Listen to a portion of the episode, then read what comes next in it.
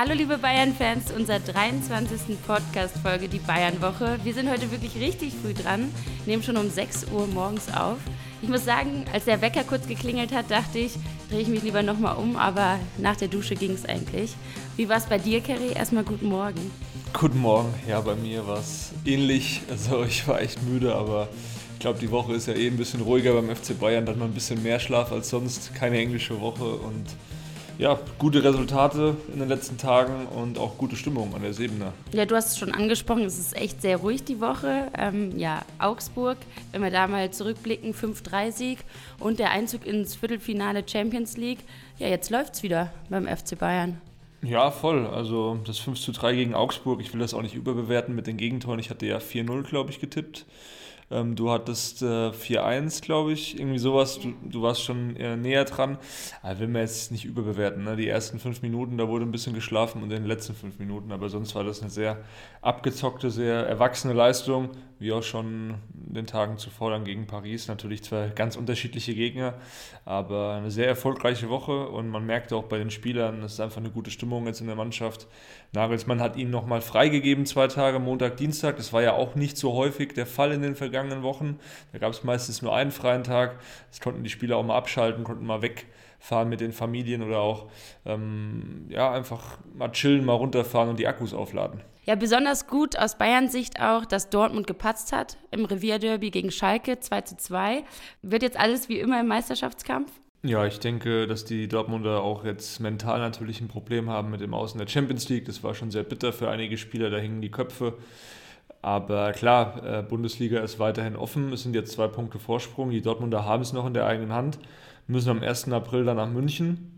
Und äh, das wird natürlich ein sehr entscheidendes Spiel, aber für die Bayern jetzt auch extrem wichtig, dass man jetzt diesen Schwung auch aus den letzten Wochen mitnimmt. Jetzt hat man ein wichtiges Spiel gegen Leverkusen und in Leverkusen vor der Brust. Das ist immer schwierig. Ähm, die Leverkusener sind auf einem echt guten Weg, da kommen wir später noch zu, zu sprechen. Ähm, aber ja, äh, ich kann mir nicht vorstellen, dass die Bayern sich das nehmen lassen im Meisterschaftskampf, weil ich Dortmund auch nicht stabil genug sehe. Die haben jetzt zwar zehn Spiele in Folge, ähm, haben sie dann nicht verloren, waren ungeschlagen, ähm, sogar alle zehn Spiele gewonnen, genau. Ähm, aber trotzdem, dieses Aus gegen Chelsea in der Champions League, das ist natürlich sehr bitter gewesen. Das hat man auch ein bisschen gemerkt im Revierderby. Dazu noch Verletzungsprobleme bei den Schwarz-Gelben. Also ähm, den Bayern spielt momentan alles in die Karten. Ja, wir können auf jeden Fall festhalten, gute Laune bei den Bayern und bei einem besonders. Benji Pavard, der war wirklich überragend gegen Augsburg. Der hat seine Tore gemacht, sich im Spiel gezeigt. Ähm, ja, der spielt sich irgendwie frei, oder? Ja, total. Also auch, dass er jetzt Tore macht und wie er die Tore macht, das zweite Tor von ihm. Ich habe ihm äh, in der Mixzone gesagt, also nach dem Spiel, weil wir kurz ein Interview mit ihm auch hatten, gesagt, äh, ja, Sinedin Sidan wäre stolz. Bist du jetzt Sisu? Hat er nur gedacht, hat äh, Merci gesagt und äh, ja, man merkt einfach, wie gut er drauf ist. Also wir hatten ihn ja auch im Interview und das ist ein ganz anderer Pavard als beispielsweise noch in der Hinrunde. Der fühlt sich einfach bei den Bayern wohl und das ist extrem, ja, überraschend für mich, wenn ich ehrlich bin, nach dem, was in der Hinrunde so die Eindrücke auch waren, auch von ihm, die Körpersprache, die, die Laune bei ihm. Also es ist wirklich eine komplette Drehung bei ihm. Und äh, ja, da ist Hasan Salihamidzic natürlich auch extrem begeistert von. Ich freue mich wirklich, dass äh, Benji das so gut macht in den sagen wir, letzten vier bis sechs Wochen. Ist äh, einer wirklich der äh, herausragenden Spieler hier bei uns und äh, äh, kommt auch jeden Tag zum Training äh, mit einem Lächeln. Ähm, er freut sich, er arbeitet, ähm, er ist gut drauf, er ist in guter Form. Also ich freue mich wirklich sehr, ähm, dass das so ist. Was mir besonders aufgefallen ist, dass er beim Jubel auf das Wappen geklopft hat. Und ist das jetzt ein Bekenntnis, dass er im Sommer auch noch beim FC Bayern bleibt oder wie sieht es jetzt da aus? Ja, ist nach wie vor völlig offen. Also wir hatten das ja schon mehrfach auch besprochen. Es ist für mich so, ja, es ist schon einfach eine komplette Wende, weil wie gesagt, im Januar, da war auch das ganz klare Signal, sogar noch im Januar, er will weg. Und wenn er jetzt diesen, diesen Monat nicht weggeht, das wollte er eh nicht, er wollte nicht während der Saison weggehen, aber da war schon ganz klar Richtung Sommer, er will sich verändern, er will eine neue Herausforderung.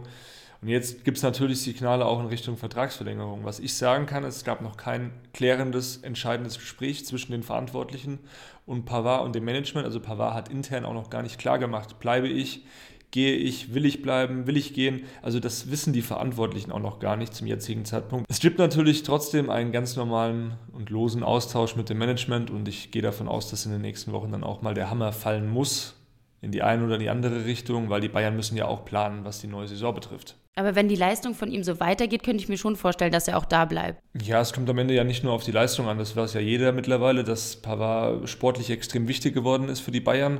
Ähm, mit Delicht eigentlich der und mit Upamecano, die sind ja unfassbar gut gerade zu dritt. Also da will ich auch gar keinen hervorheben. Wir reden ja auch viel über die Grätsche von Delicht gegen, äh, gegen PSG, aber was ein Upamecano zurzeit auch spielt, ist einfach unfassbar.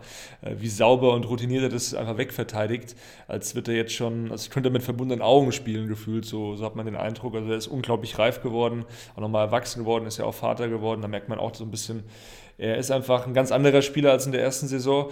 Zusammen dann mit Delicht und Pavard, das ist schon ein super Trio. Dann kommt Hernandez noch zurück und ich kann mir schon vorstellen, dass ähm, Pavard das auch natürlich im Hinterkopf hat, dass es einfach äh, gerade geil harmoniert und dass es für ihn auch sehr gut ist mit diesem System, was Nagelsmann eingeführt hat. Es ist sein Wunschsystem, es ist seine Wunschposition, hat er bei uns auch im Interview vor ja, zwei, drei Wochen ganz ausführlich erklärt.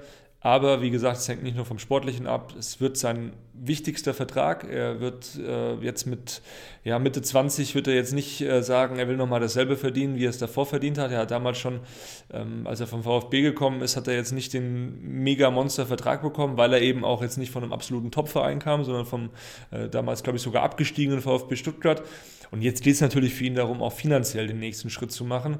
Und die Frage ist, kann und will ihm Bayern das bieten?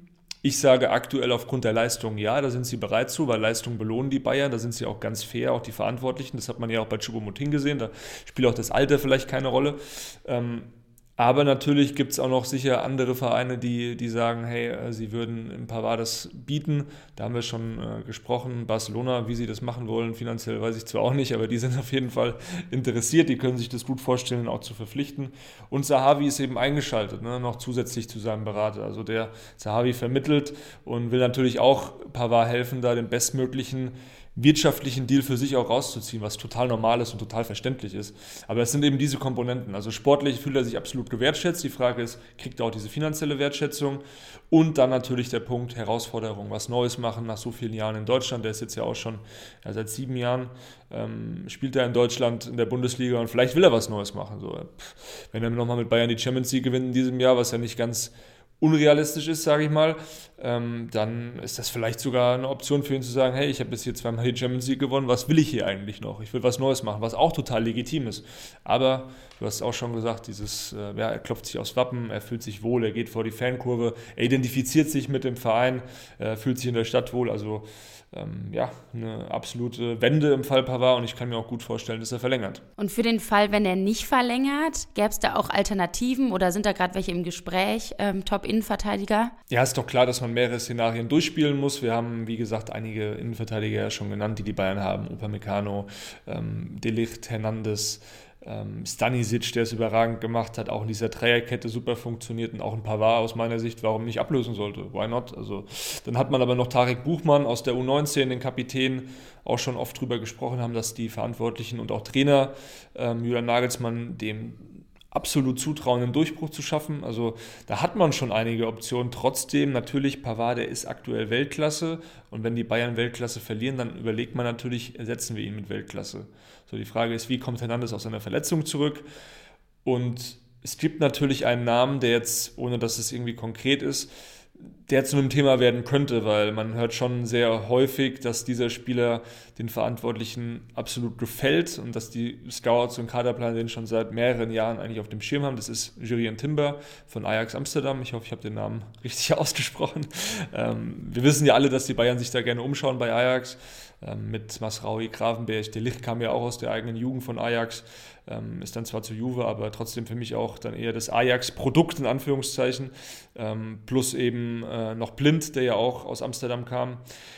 Und ja, die Bayern schauen dahin und es ist äh, kein Geheimnis, dass sie den Spieler total interessant finden. Der hat es ja auch wirklich gezeigt mit seinen 21 Jahren schon bei der Weltmeisterschaft. Er kann diese Dreierkette perfekt spielen und es wäre schon eine sehr, sehr starke Alternative, mit der man sich beschäftigen könnte, wenn Pavard geht. So, das sind so die Informationen, die ich, die ich habe, wie gesagt, ohne dass es jetzt konkret ist, aber sicherlich muss man sich auch mit so Namen beschäftigen, ist ja ganz klar. Ja, ich kann mir vorstellen, da muss der FC Bayern echt viel Ablöse zahlen, wenn das einer der begehrtesten Innenverteidiger zurzeit ist. Ja, absolut, das muss man natürlich berücksichtigen. Timber, der würde jetzt wahrscheinlich mindestens auch 40, 50 Millionen kosten. Das wäre dann ungefähr die Summe, die die Bayern auch wahrscheinlich für Pavard aufrufen würden, aber anders als Pavard hat er halt bei Ajax noch bis 25 Vertrag, also ein Jahr länger als Pavard, deswegen die Ablöse, die wäre schon relativ hoch.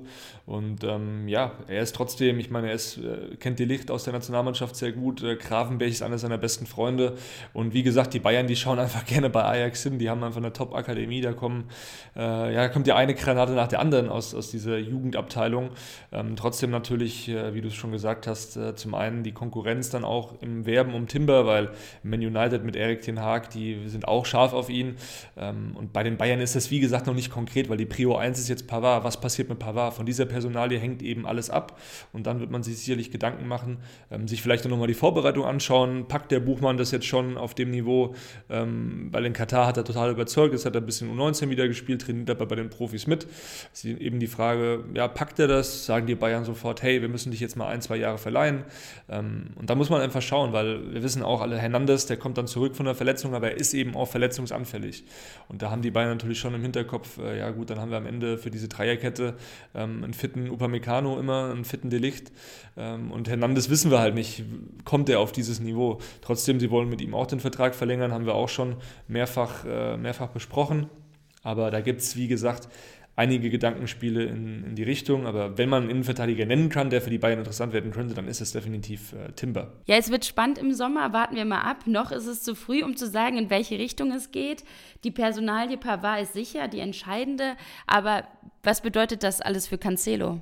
Ja klar, Cancelo ist sicherlich auch eine Personalie, die noch sehr, sehr spannend wird. Ähm, vor allem ist eben die Frage, kann Nagelsmann ihn zu einem unverzichtbaren Stammspieler bei den Bayern machen oder nicht. Der ist einfach nicht hundertprozentiger Starter. Aktuell hat es gegen Augsburg überragend gemacht und Sadio Mané, der blieb auch dann nach dem Spiel äh, nochmal stehen und äh, ich habe ihn dann auch gefragt, ja, äh, würdest du dir wünschen, dass er bleibt? Und er meinte so, ja, er ist einer der besten Spieler auf der Position. So einen Spieler muss man einfach halten, aber natürlich äh, spielt da auch die Finanzen eine Rolle. 70 Millionen, die Kaufoption, die ist einfach zu hoch für die Bayern. Das werden die nicht zahlen für einen Spieler, der jetzt nicht mal hundertprozentig äh, auch Stammspieler ist. Und ähm, das ist schon äh, ganz klar so, dass, dass die Bayern diese 70 Millionen eben nicht bereit sind zu zahlen. Trotzdem natürlich die Möglichkeit besteht immer zu sprechen, mit Man City sich an den Tisch zu setzen. Das wird auch sicherlich passieren. Natürlich muss der Spieler auch mitspielen. Wenn der Spieler sagt, hey, ich will unbedingt in München bleiben und City sagt, wir ja, gehen vielleicht 10, 15, 20 Millionen runter, dann werden die Bayern sich auch nochmal konkrete Gedanken machen. Ähm, jetzt hat man diesen Spieler, von dem auch alle schwärmen, auch Nagelsmann, Salihamidzic, die wollten den Spieler ja schon jahrelang haben, haben ihn, haben ihn beobachtet. Aber klar, ähm, man muss am Ende auch äh, reinpassen, logischerweise als Typ, ähm, aber natürlich auch vor allem als Spieler in das System. Was macht Cancelo denn jetzt für dich für einen Eindruck, also von ihm aus, dass er gerne bei den Bayern weiter bleiben möchte? Oder also ist vielleicht jetzt ein bisschen zu früh zu sagen, aber er hat ja jetzt gegen Augsburg wirklich direkt abgeliefert. Ja, voll. Er hat äh, perfekt auf diese ja, Bankrolle da in Stuttgart, als er 90 Minuten draußen saß, reagiert. Da war er ein bisschen frustriert. Das hat er auch ähm, ja, deutlich zum Vorschein gebracht. Äh, auch im Training da nicht so den, den glücklichsten Eindruck gemacht. Aber es ist eben ein Charakter, der nicht so einfach ist. Und das muss man auch dann irgendwo akzeptieren. Ich habe mit einem Vertrauten ähm, von George Mendes, von seinem Berater gesprochen. Ähm, das ist Manuel Pereira, einer der bekanntesten und äh, ja, sage ich mal, erfahrensten Journalisten in, in Portugal und der meinte auch zu mir, ja, Cancelo ist so. Seine Mutter ist gestorben bei einem Autounfall im Alter von 47 Jahren, da war der Junge 18. Und das hat ihn schon sehr mitgenommen, das hat ihn beschäftigt. Er hat da heute noch dran zu knabbern und er hat schnell diesen, Gedanken, ja, alles läuft gegen mich, ich fühle mich ungerecht behandelt, wenn ich nicht spiele, ich verdiene es doch zu spielen. So denkt Joao Cancelo. Ähm, wenn er dann aber so reagiert, wie jetzt gegen Paris, als er reinkam und schon ein Tor vorbereitet hat, sich reingeworfen hat in jeden Zweikampf. Oder auch gegen Augsburg, wie du es erwähnt hast, wo er ja einfach wichtig ist, ähm, Tore macht, Vorlagen macht, gute Aktionen kreiert. Also das ist natürlich etwas, was wollen auch die Verantwortlichen sehen. Am Ende ist natürlich die Frage, will Cancelo das? Für ihn geht es jetzt darum, ich kann dir die Frage auch nicht beantworten, weil er auch selten in der Mixzone stehen bleibt. Der zieht einfach sein Ding durch aktuell. Der will ähm, ja, sich den Kopf auch ein bisschen freispielen. Die WM war nicht so einfach für ihn. Er hat da zwar gespielt, aber er hat trotzdem natürlich ähm, das Ziel gehabt, mit Portugal weiterzukommen ähm, und auch äh, das, den Titel dann natürlich auch zu gewinnen. Ähm, natürlich jetzt mit City die Schwierigkeiten gehabt, auch mit Pep Guardiola möchte den Kopf frei kriegen und auch vor allem die Champions League gewinnen. Deswegen hat er sich auch für Bayern entschieden und nicht für Barca, weil die haben es ja auch bei ihm versucht. Aber er hat gesagt, ja, Bayern spielt A Champions League und B haben die auch jetzt keine schlechte Mannschaft. Denen traue ich auch zu oder mit denen traue ich mir zu, das Ding dieses Jahr zu holen. Das ist sein großes Ziel und danach wird man sehen. Ich denke, es kommt auch darauf an, wie oft er jetzt noch bei den Bayern spielt, ob er öfters jetzt von der Bank kommt. Und äh, ja, das macht ja auch was mit einem Spieler, glaube ich, dann später die Entscheidung zu treffen, ob man bleibt oder nicht. Ja, kommen wir von einem aktuellen Leihspieler noch zu einem möglichen Leihspieler. Der 17-jährige Paul Wanner, ein Top-Talent, bei dem ist auch in den letzten Wochen viel los. Wie geht es denn bei ihm weiter? Ja, viel war los. Du sagst es mit dem Thema vor allem Deutschland oder Österreich. Da haben wir auch berichtet, dass Ralf Rangnick natürlich ähm, sich dafür eingesetzt hat, dass der Junge sich jetzt schon für die A-Nationalmannschaft von Österreich entscheidet. Am Ende war es dann so, dass Paul Wanner aber gesagt hat, ich möchte mir damit noch Zeit lassen. Ich bin noch zu jung. Ich will noch ein paar Jahre Bedenkzeit. Deswegen spielt er jetzt auch für die U18 erstmal wieder von Deutschland. Wird dann sicherlich, wenn er da auch gute Leistungen bringt, bald ein Thema für die U21 und dann, ja, sicher in ein paar Jahren wird, wird er sich entscheiden, ähm, wird es Deutschland oder Österreich. Für einen 17-Jährigen ist es natürlich auch eine super schwierige Entscheidung. Bei Österreich könnte er wahrscheinlich, weil Ralf Rangnick eben sehr auf ihn baut, schon äh, eine Option für die WM 26 werden aber in Deutschland natürlich die Option in den nächsten Jahren, wahrscheinlich in den Turnieren 28, ähm, 30, dass er da ähm, schon auch eine Rolle spielt und natürlich mit den Deutschen äh, eher die Chance hat, da auch mal einen Titel zu gewinnen. Also das sind äh, extrem viele äh, Gedanken, die da dem Jungen auch durch den Kopf gehen müssen aktuell. Ich würde mich da auch total schwer tun mit einer Entscheidung, weil es eben viel zu früh ist. Ähm, nicht zu früh ist aber das Thema Laie, wird er verliehen, wird er nicht verliehen. Da ist natürlich ganz klar der Plan auch von allen Beteiligten, dass er im Sommer eben dann eine Laie macht. Er hat jetzt bei den Bayern viel Praxis im Training natürlich gehabt mit den Profis. Er trainiert konstant dort mit. Er hat auch seine Kurzeinsätze schon wieder in dieser Saison gehabt, aber es ist natürlich schon so, dass er sich jetzt auch mal diesen Schritt ähm, dann zutrauen muss, aus der Komfortzone ein bisschen rauszukommen, ähm, einfach mal was Neues zu machen und dann eben nach Vorbild beispielsweise Toni Groß, David Alaba eine Laie zu machen und dann eben zum FC Bayern zurückzukehren. Das ist der Plan von ihm, aber auch von den Verantwortlichen. Ja, ich glaube, für die Entwicklung wird es ihm gut tun, dass er mal in eine andere Mannschaft reinkommt, vielleicht auch in ein anderes Spielsystem ähm, und mit anderen Mitspielern. Aber gibt es denn da schon konkret irgendein Ziel von ihm?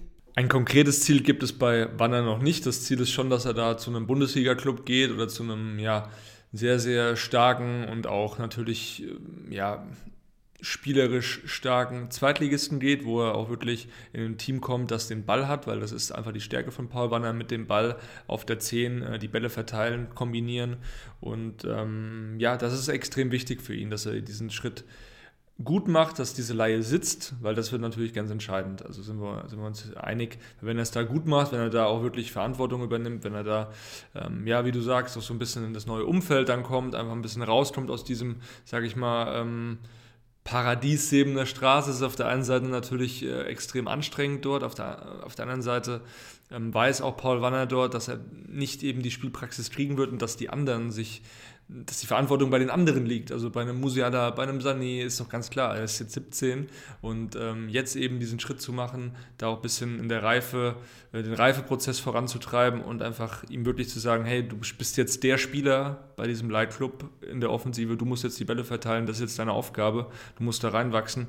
Das ist ganz entscheidend, dass er da wirklich die richtige Wahl trifft, dass er auch die richtigen Gespräche logischerweise führt, beziehungsweise seine Berater und eben auch die Bayern, dass sie da einen Verein finden, rechtzeitig finden und nicht irgendwie erst äh, ein paar Tage vor Transferschluss. Da muss man natürlich auch sagen, die Bayern haben in den vergangenen Jahren da schon das ein oder andere Mal auch ein bisschen, was heißt geschlafen, aber ich hätte mir da schon auch bei dem einen oder anderen Spieler gewünscht, dass er zumindest die komplette Vorbereitung dann auch mit dem neuen Verein mitmachen kann. Ähm, Gabriel Vidovic zum Beispiel, der spielt ja in, ähm, in Arnheim, äh, fühlt sich da auch äh, wohl, macht auch jetzt keinen unglücklichen Eindruck, sage ich mal, auf mich aus der Ferne, aber es wäre schon vielleicht besser gewesen, wenn man dem Jungen äh, vier Wochen vorher diesen Schritt ermöglicht hätte und nicht erst kurz vor Transferschluss. Und genau daran arbeiten die Verantwortlichen jetzt eben auch. Generell das Thema Leihspieler bei Bayern, das muss einfach noch, finde ich, besser bekleidet werden. Da war früher Danny Schwarz ja auch mal aus der, aus der Jugend, war ja mal der Verantwortliche, der sich da so ein bisschen um die Leihspieler gekümmert hat. Das macht jetzt eine ja, etwas inoffiziellere Rolle der Nico Feldhahn, der bei den Amateuren gespielt hat ähm, und äh, jetzt auch da seine Karriere, seine Schuhe an den Nagel gehängt hat. Also ähm, das ist ganz wichtig, dass die Bayern da jemanden finden, der sich um die Jungs dann auch einfach kümmert, damit die sich nicht äh, ja, verloren fühlen, sage ich mal, sondern an die Hand genommen fühlen. Ja, du hast die Amateure schon angesprochen, bei denen läuft zurzeit auch richtig gut. Platz 3 in der Regionalliga. Ja, und da kann sich Paul Wanner ja auch nochmal für andere Vereine empfehlen.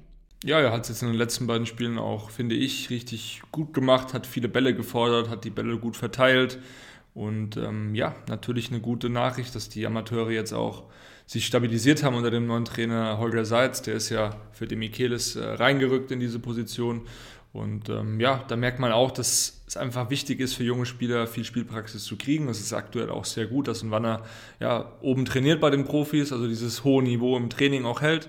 Dann aber natürlich auch in der Regionalliga die Spielpraxis bekommt. 90 Minuten, da kickt er auch mal auf die Socken in der Regionalliga.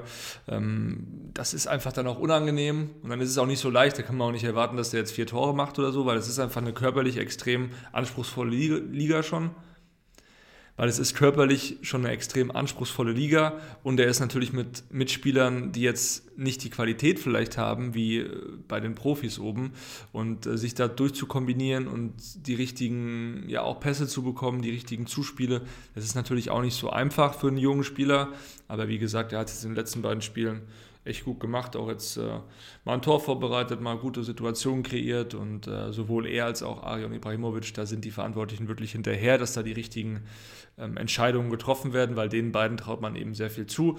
Ibrahimovic hatte ich auch schon äh, vor ein paar Wochen mal gesagt, ich glaube, das war nach vor dem Paris-Spiel, als er da den Einsatz in der Bundesliga hatte, da waren die Verantwortlichen extrem happy mit ihm, wie er sich da gezeigt hat, wie er sich reingeworfen hat, ähm, um jeden Ball gefeitet hat, ähm, die Bälle super verteilt hat.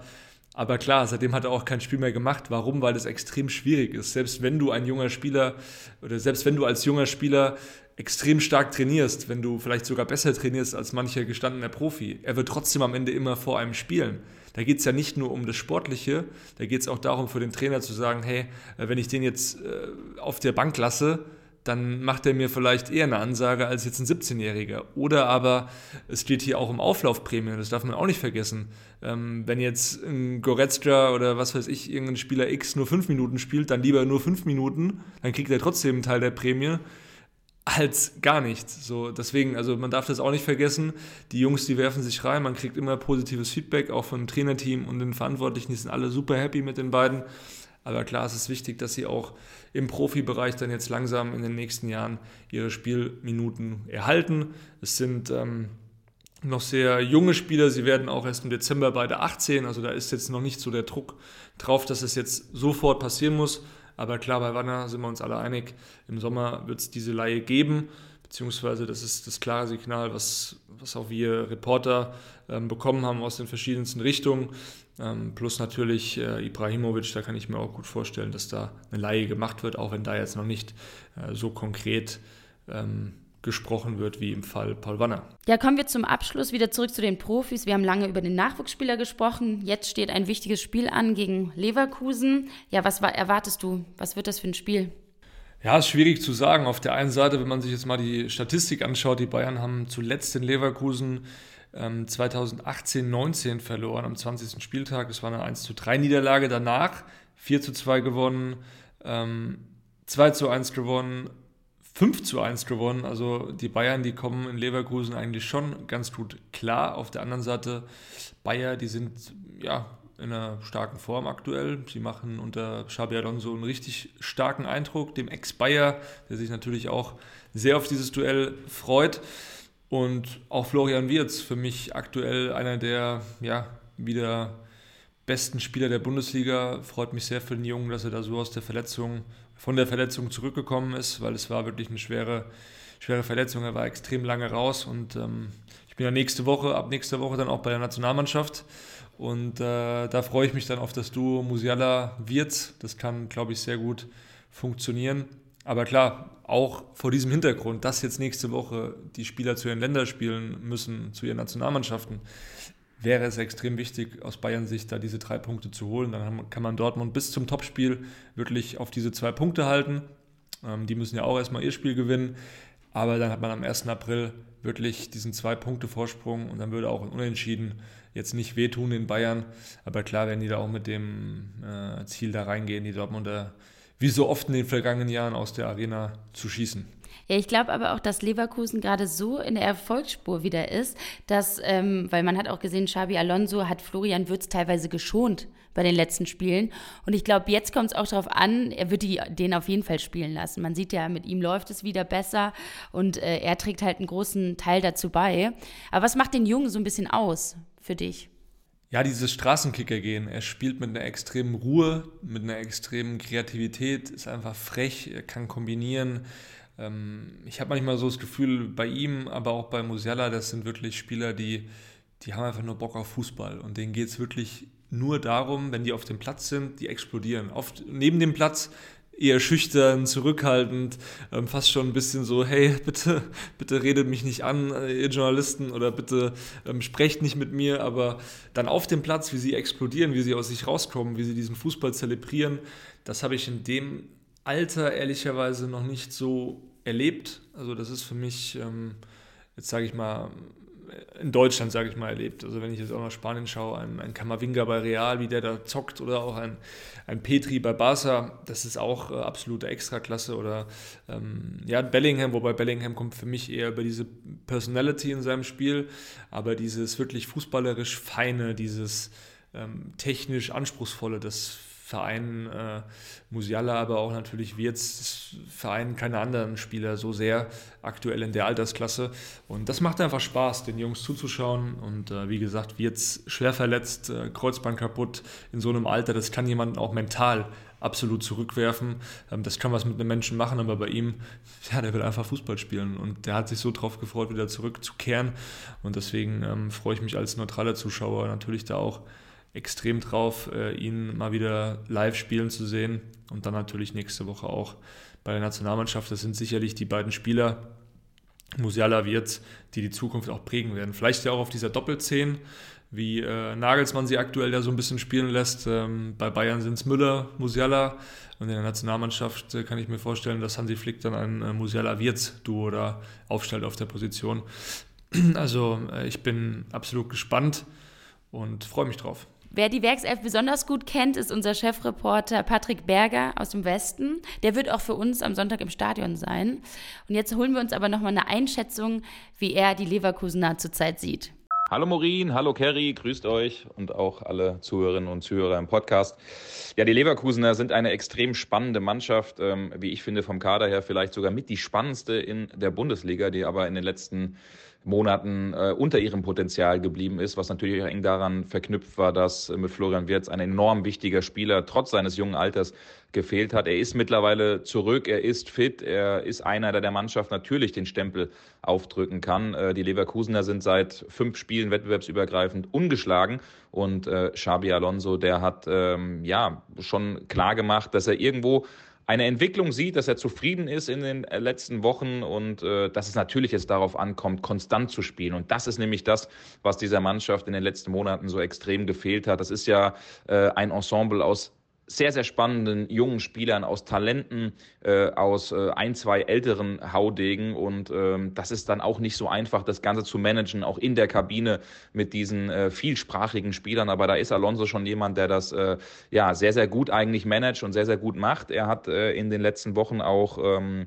ja schon für Veränderungen gesorgt, hat teilweise auch ähm, die Einheiten, die oft öffentlich waren, auch für die Presse, auch für die Fans, geschlossen, ähm, um sich auch mehr zu konzentrieren, mehr zu fokussieren und äh, ähm, ja gewisse Presseaufgaben auch von der Mannschaft ferngehalten, ähm, damit sie eben in den nächsten Wochen diese Entwicklung dann äh, eintreten kann. Daran wird, daran muss er sich messen lassen.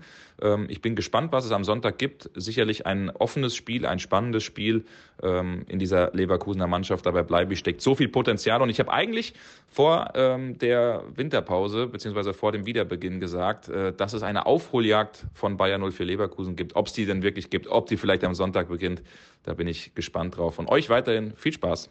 Ja, vielen Dank, Patrick. Wir sehen uns nächste Woche bei der Nationalmannschaft. Sind natürlich auch gespannt, in den nächsten Tagen. Morin, wir beide schauen ganz genau hin, wen die Bayern in der Champions League zugelost bekommen. Also ihr werdet wahrscheinlich den Podcast hören und äh, es ist schon ein Team ausgelost, aber wir sitzen hier noch und äh, sind so ein bisschen schon am Krübeln, wer am Ende dann auf die Bayern treffen wird. Was sagst du denn? Ein Riesenkracher wäre natürlich Real Madrid, aber ich wünschte mir das Duell lieber im Finale, bin ich ehrlich. Und du? Was ist so deine Prognose? Ja, ich hätte natürlich auch Bock auf Real. Madrid ähm, eine absolut geile Stadt und äh, Real immer ein besonderer Verein, dort, dort auch im Stadion zu sein, im Bernabeu.